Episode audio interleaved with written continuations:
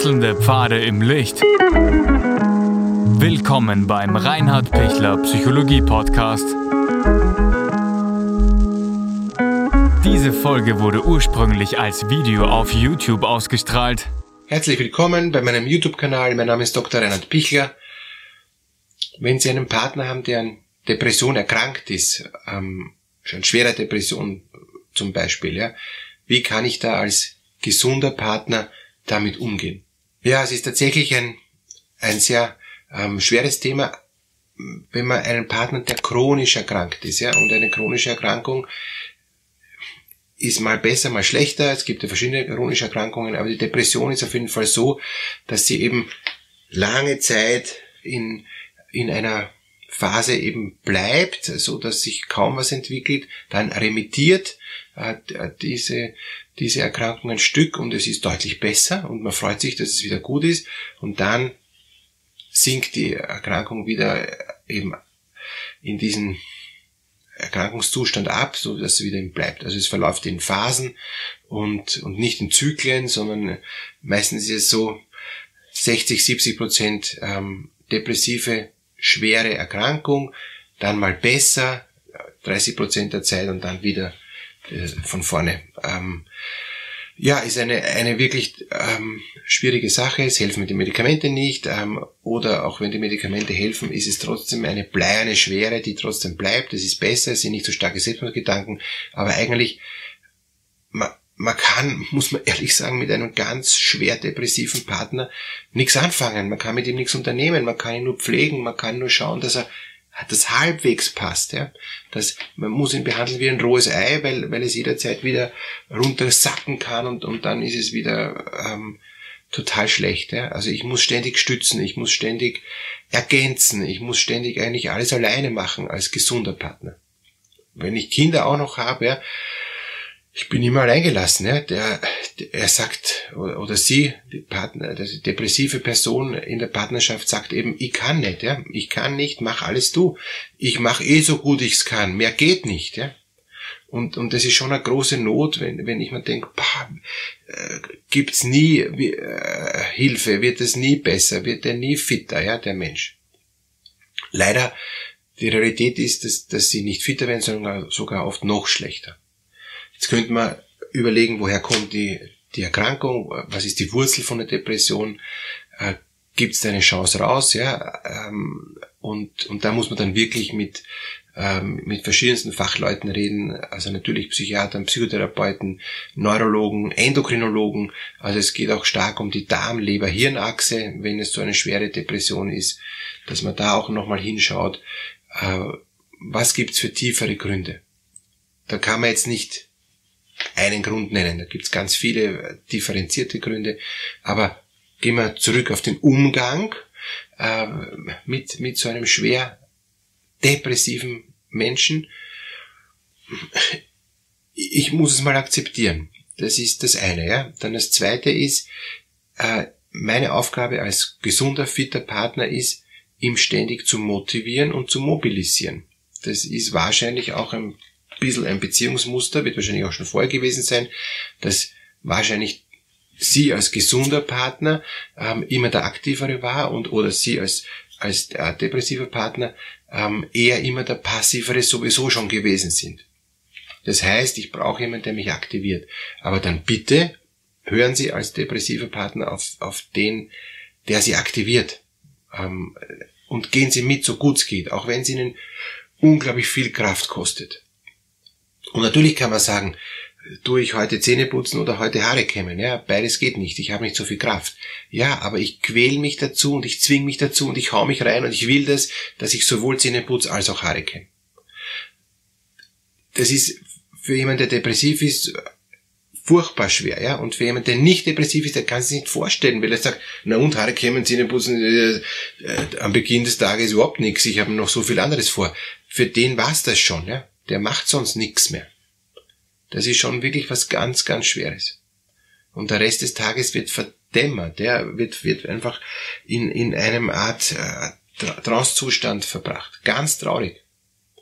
Deshalb braucht man möglicherweise wirklich Medikamente. Deshalb ist Bewegung total wichtig. Ja? Gehen Sie mit Ihrem depressiven Partner auch, auch wirklich raus und spazieren. Das, da, dann kommt er mehr in die Gänge. Ja. Tagesstruktur ist super wichtig. Ja. Ähm, jeden Tag dasselbe, so dass er sich orientieren kann, dieser Mensch, und dass er weiß, als das kommt als nächstes. Da gibt's keine Chance. Das ist so. Das ist immer so bei uns gewesen.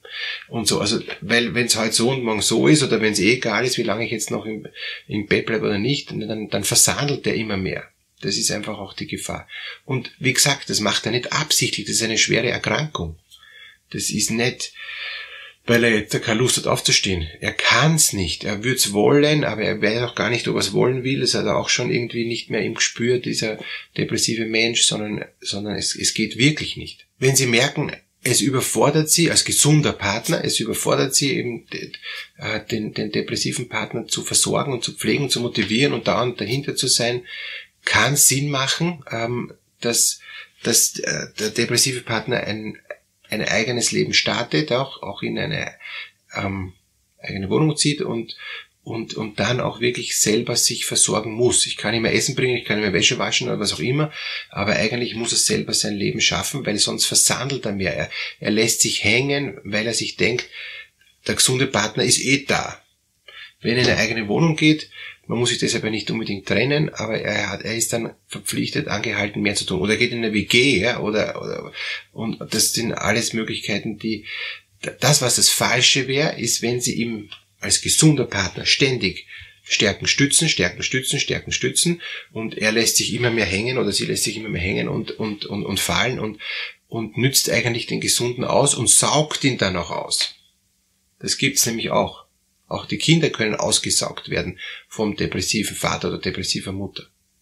Und das muss man stoppen, das, das, weil das wird nur noch ärger. Dann ändert sich nicht nur nichts, sondern es wird noch schlechter. Also es ändert sich nichts zum Positiven, sondern es ändert sich rein noch ins Negative. Wenn wieder was möglich ist, wenn wieder was geht, kann man ja wieder sich vorsichtig annähern. Aber lassen Sie sich bitte als gesunder Partner nicht aussaugen. Sonst werden Sie nämlich co-abhängig depressiv. Sonst sind Sie auch so, dass Sie schon auf nichts mehr Lust haben. Das schlägt dann auch auf die Kinder wieder nieder. Ja? Das, also das ist, eigentlich muss, muss der gesunde Teil von, von der Familie geschützt werden, die, die gesunden Kinder und, ähm, und, und, und der gesunde Partner, aber nicht indem ich den, den Krankenpartner ablehne und was ins Ghetto schicke, sondern indem ich sage, wir haben so viel probiert, dass, dass du auch wieder rauskommst und wir sehen, du schaffst es nicht, es geht nicht, es ist auch deine Grenze. Und, und deshalb unterstützen wir das nicht mehr. Es gibt dann eben, auch wenn es hart ist und auch wenn dann ähm, die gesunden Partner oder die, die, gesunden Kinder Schuldgefühle entwickeln, es ist keine echte Schuld, bitte, es ist, es ist notwendig, das abzugrenzen. Hat nichts mit schlechtem Gewissen zu tun.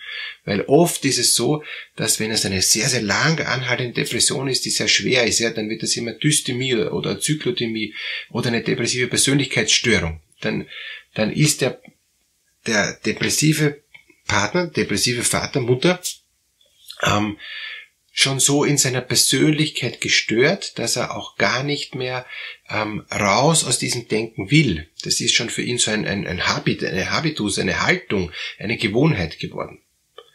Und, und ist sogar ganz angenehm, faul zu sein, ist sogar ganz angenehm, nichts zu tun oder, oder, oder sich gehen zu lassen, sich hängen zu lassen, nichts arbeiten zu können und so, ja. Man muss dann auch schauen, gibt es einen autistischen Aspekt auch dabei, das kann auch durchaus sein. Dann, dann ist er auch deshalb nicht in der Lage. Also es gehört schon sehr gut differenzialdiagnostisch abgeklärt, aber wenn es eine mittelgradige, schwere Depression ist, ähm, die mit Angst auch noch oft vermischt ist, dann wird da nicht viel möglich sein. Und ich habe viel Erfahrung mit, ähm, mit depressiven Partnern, die, die ich eben auch therapeutisch dann begleite und und es kann wirklich sein, dass die das nicht mehr hinkriegen. Ne? Dann geht es einfach darum, der depressive Partner hat seinen Bereich, das muss er auch tun, das ist auch seine Aufgabe, das schafft er auch. Und man kann ja dann schauen, wenn er das sehr gut wieder geschafft hat, kriegt er einen größeren Bereich, ja, der ihn nicht überfordert, ja. Weil, weil wenn ihn das wieder überfordert, kippt er wieder zurück und lässt wieder alles fallen. Kann auch das, was er bisher geschafft hat, nimmer. Ähm, also ihn nicht überfordern, aber auch nicht ihn unterfördern, unterfordern. Das ist ganz wichtig. Er muss gefördert werden und gefordert werden, aber nicht überfordert werden und nicht unterfordert werden. Das wäre wär ganz wichtig für einen gesunden Partner. Wenn, wenn Sie als Gesunder noch Kraft und Energie haben, machen Sie mit ihm Paartherapie, ähm, und, und, und schauen Sie, dass er eigenständig Dinge tut und die nicht verliert. Es darf aber nicht so werden, dass das dann sofort ähm, nur noch wie ein, ein Kontrolleur ist oder, oder wie, wie einer, der ständig als, als, ähm, als Fachmann draufschaut. Das soll auch nicht sein. Sie wollen noch eine Liebesbeziehung mit, mit dem Partner haben. Ja, das ist ja ihr Partner, den haben sie geliebt oder den lieben sie vielleicht noch immer, obwohl die Liebe immer weniger wird. Das schon. Das ist, das ist leider auch die, die Erfahrung. Ja. Und wie kann ich die Liebe zu einem depressiven Partner wieder erneuern, indem ich mich freue und, und ihn schätze für die Eigenschaften, die er noch gut hat, die er noch gut sieht, die noch, die noch stark da sind, ja. Und für die muss ich ihn immer loben, für den, und, und ihn aufbauen, ja. Fast ein Stückel verstärkt, äh, aufbauen, damit der depressive Partner sieht, ich habe noch einen Sinn im Leben, ich bin noch für was gut. Es zahlt sich noch aus, mich zu investieren, zu engagieren, zu mühen. Ähm, das ist total wichtig, weil das in der Depression das ist die Krankheit der Losigkeit, der Sinnlosigkeit, Kraftlosigkeit, Energielosigkeit. Und wenn er von außen, von seinem doch geliebten Partner, Partnerin merkt, da gibt's eine positive ähm, Rückmeldung, kann er sich da wieder motivieren und kann da wieder rauskommen. Ein Stück.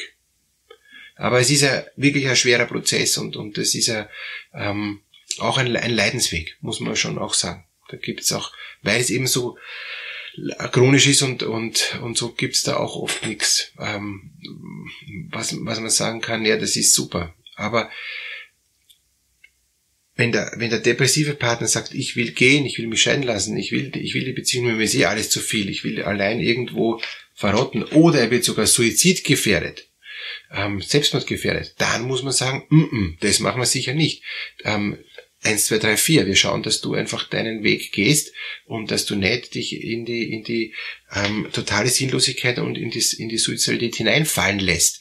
Das werden wir versuchen, gemeinsam da wieder rauszukommen. Wir arbeiten gemeinsam gegen die ähm, Suizidalität. Also das sind schon wirklich schwere Sachen. Man muss schauen, wie schaut's mit den ähm, Hormonen im, im, im Hirn aus, ja, das, das kann plötzlich absacken, ja, das, und, und da muss man schon fast zum Fachmann werden als gesunde Person, äh, und, und wie kann man sehr, sehr gut hinspüren, wie es dem Partner geht und wie kann man ihn motivieren. Das sind die Dinge, die ich Ihnen mitgeben kann, ja.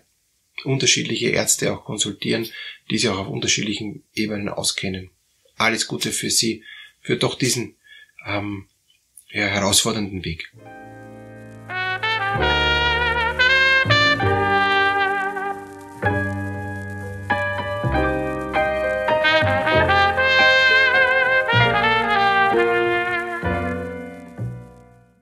Wenn Ihnen diese Podcast-Episode gefallen hat, geben Sie bitte eine positive Bewertung ab. Wenn Sie Fragen oder Anmerkungen haben, können Sie Herrn Dr. Pichler unter seinem Blog reinhardpichler.at kontaktieren. Vielen Dank fürs Zuhören und bis zur nächsten Folge.